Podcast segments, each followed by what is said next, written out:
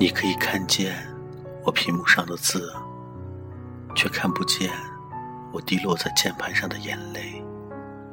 这句话，从来没有认真的去体会过。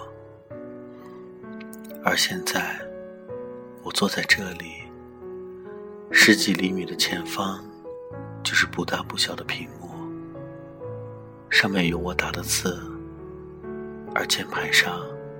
有透明的眼泪，原来一切都是如此的真实，是真实的眼泪，咸咸的液体。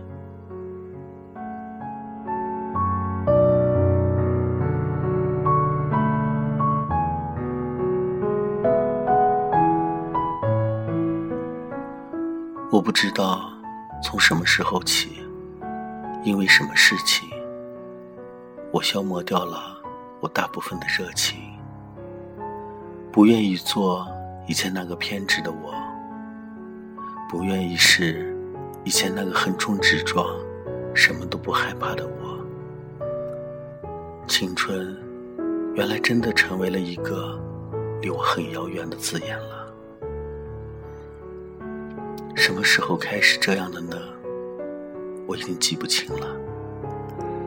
似乎很久很久了吧，久的我不知道该怎样去回想，终究也无法去弄清楚。对着明亮的屏幕，大颗大颗的往下掉的眼泪，灼伤了我的心。我开始怀疑，我的思维是否战胜我生命机器的限制。怀疑所有的思想会不会在一夜之间消失殆尽，而我又回到了习惯势力所支配的原点。